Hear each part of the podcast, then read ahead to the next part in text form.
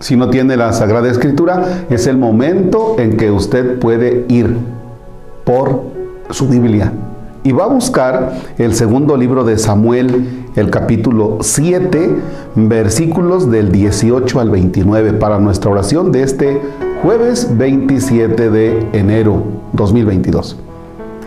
En el nombre del Padre y del Hijo y del Espíritu Santo. Cuando David se enteró por Natán de las promesas divinas, fue a ponerse delante del Señor y le dijo, ¿quién soy yo, Señor? ¿Y qué es mi casa para que me hayas favorecido tanto hasta el presente? Y no contento con esto, ¿extiendes ahora tus promesas también a mis descendientes? Ciertamente, Señor, no es así como proceden los hombres. Tú has elegido al pueblo de Israel para que sea siempre tu pueblo. Y tú, Señor, has querido ser su Dios. Ahora, Señor, manténle a tu siervo y a su casa la promesa que le has hecho y cumple tus palabras. Así, tu nombre será glorificado para siempre y todos dirán, el Señor de los ejércitos es el Dios de Israel. La casa de tu siervo David permanecerá para siempre en tu presencia, pues tú, Señor de los ejércitos, Dios de Israel, eres quien le ha hecho esta revelación a tu siervo. Yo te edificaré una casa, por eso tu siervo se ha atrevido a dirigirte esta súplica. Sí, Señor, tú eres Dios y tu palabra es verdadera. Tú has hecho una promesa a tu siervo David Dígnate pues ahora bendecir la casa de tu siervo, para que permanezca para siempre ante ti, porque tú, Señor, lo has dicho, y con tu bendición la casa de tu siervo será bendita para siempre. Palabra de Dios. Te alabamos, Señor. Fíjense nada más qué interesantes elementos nos acaba de ofrecer este texto. Son dos. Si usted está en la Sagrada Escritura, dele nuevamente una relectura y si es su costumbre puede subrayar estas palabras para que se le queden de recuerdo. Una, dice, cuando David se enteró por Natán de las promesas divinas, fue a ponerse delante de Dios y le dijo. O sea, va a la presencia de Dios, va ante su presencia. Cuando David se entera de estas cosas, no quiere decir que permanece así insensible o sin ninguna manifestación, sino que manifiesta su alegría cuando de inmediato se va a poner en la presencia de Dios. ¿Y qué le dice? ¿Quién soy yo, Señor? ¿Y qué es mi casa para que me hayas favorecido tanto hasta el presente? Dice, Ciertamente, Señor, no es así como proceden los hombres. Es decir, tú me favoreces. Tú me das a manos llenas. Tú me das a manos llenas.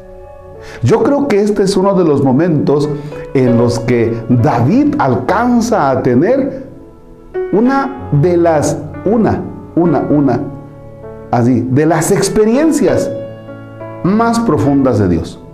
Sentir a un Dios que está con él, que se ha fijado en él, que lo está favoreciendo.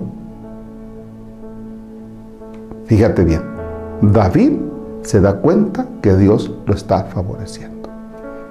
Y en ese momento David se siente agradecidísimo.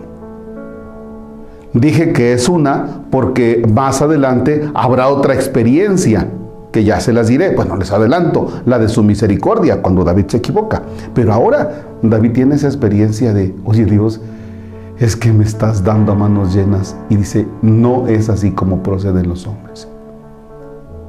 David se ha quitado, David se ha quitado de la mente, quizá en este momento, ideas equivocadas que tenía de Dios y él tiene ahora una experiencia muy propia.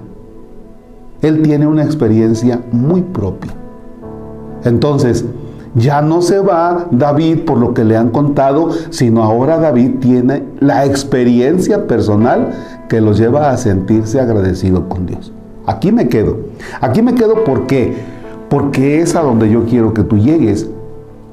Que hagas la experiencia de un Dios que está cercano a ti. Sí, efectivamente. Que hagas la experiencia de un Dios que es cercano a ti.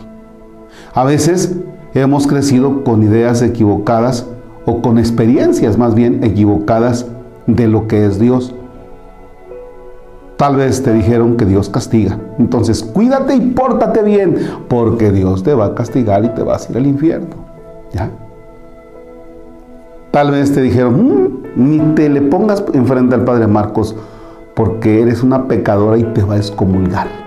Y entonces de inmediato decimos, es que si yo me porto mal, me van a excomulgar. ¿Ya? Me van a retirar de, porque no soy digno. ¿Ya? Fíjense cómo a veces tenemos experiencias que no son las que nos ayudan a acercarnos a Dios. Yo te invito para que tú hagas la experiencia de un Dios cercano, de un Dios que te ama, de un Dios que vaya, que, que te da manos llenas. Padre, si usted supiera cómo estoy sufriendo, tranquilo.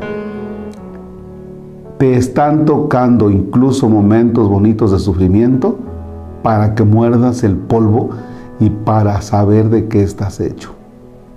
Posiblemente. Dios te favorece con el don precioso de la vida, Dios te va favoreciendo con tu familia.